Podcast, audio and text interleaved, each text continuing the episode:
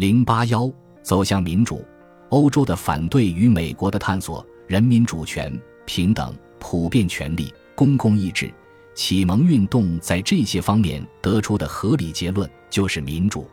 一七九三年，革命的法国短暂出现过一部民主宪法，主要由孔多塞起草。普遍的男性选举权、频繁的选举和全民投票是其中的基本要素。但是在民主制度中，用狄德罗的话说，人民可能会疯，但始终是主人。疯狂和控制是一种令人畏惧的结合。没有法治的民主就是专政。法国革命宪法甚至还未生效，一场政变就让马克西米连·罗伯斯比尔上台执政了。在战争和恐怖的紧急情况下，美德将提供理智无法提供的决定性方向。仅仅四个月后，宪法便被终止。恐怖使启蒙运动陷入血泊之中。大多数欧洲精英花了将近一百年的时间，才克服了“民主”这个名称所激发的厌恶。法国革命民主的命运预示着二十世纪的例子：法西斯和纳粹主义通过选举获得成功。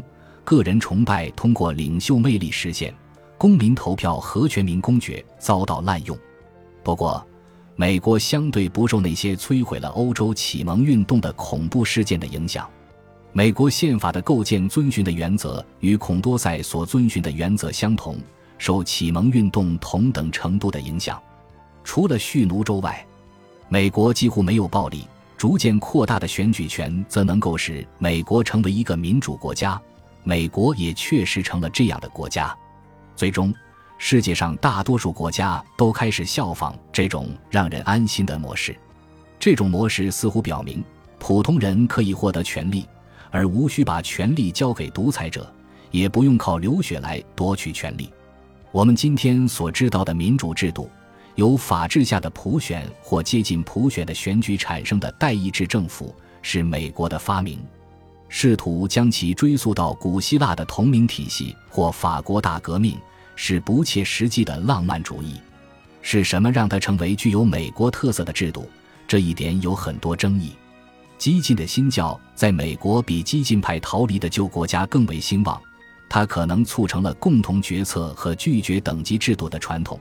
逃离当局的人在边境聚集，社区不得不自我管理，这可能也有利于民主制度的产生。真正具有决定性的是这个事实：尊重人民主权和民间智慧的启蒙运动在欧洲失败了，但在美国幸存下来。尽管美国的民主制度日趋成熟，但欧洲几乎所有人都反对它。谨言慎行的思想家们不愿支持一个为柏拉图和亚里士多德所谴责的体系。卢梭对其非常憎恶，他认为一旦选出代表，人民就被奴役了。如果有一个众神之国，他将以民主的方式统治自己。如此完美的政府不适合人类。埃德蒙·伯克是18世纪末英国政治道德的代言人，他称这一制度为世界上最无耻的制度。就连曾经是倡导者的伊曼努尔·康德也在1795年背弃了民主，称其为多数人的专制。19世纪的欧洲政治史是被支撑起来的腐朽大厦，民主被推迟。精英们感受到死囚车里的恐怖和暴民的威胁。相比之下，在美国，民主刚刚成长起来。欧洲访客从旁观察，提炼其理念，并以令人信服的方式推荐给本国读者。十九世纪三十年代，当睿智的法国观察家亚历克西德·托克维尔前往美国研究民主时，美国当时已经拥有了模范的民主选举权。因为几乎所有成年白人男性都有投票权，然而托克维尔凭其聪明才智，意识到民主意味着比广泛的选举权更深刻和微妙的东西。一个所有人都是法律为自己的成果都毫不犹豫的热爱和服从的社会，在这个社会里，阶级之间会建立起一种男子气概的自信和一种互惠的屈尊态度，既不会傲慢，也不会下贱。与此同时。公民自由结社将保护国家免受暴政和特权的危害。他总结说：“民主是不可避免的。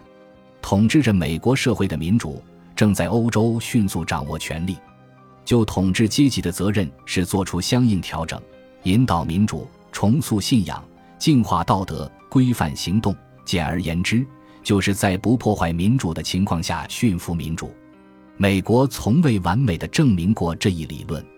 托克维尔坦率地指出了美国的如下缺点，其中一些至今仍很明显：政府的高成本和低效率，公务员的唯利是图和无知，政治的夸大其词，墨守成规以制衡个人主义的倾向，思想上不具备说服力的泛神论的威胁，多数暴政的危险。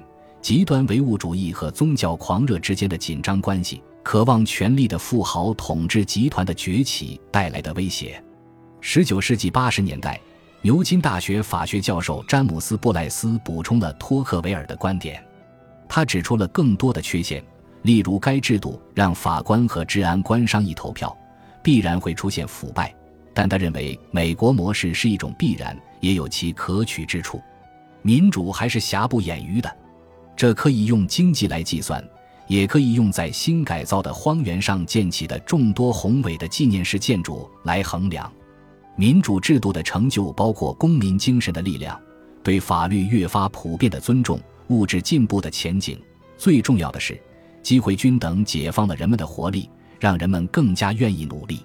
在十九世纪的最后三十年和二十世纪的第一个十年里。宪政改革将使大多数欧洲国家以及日本和前欧洲殖民地的其他国家，按照美国所代表的路线走向民主。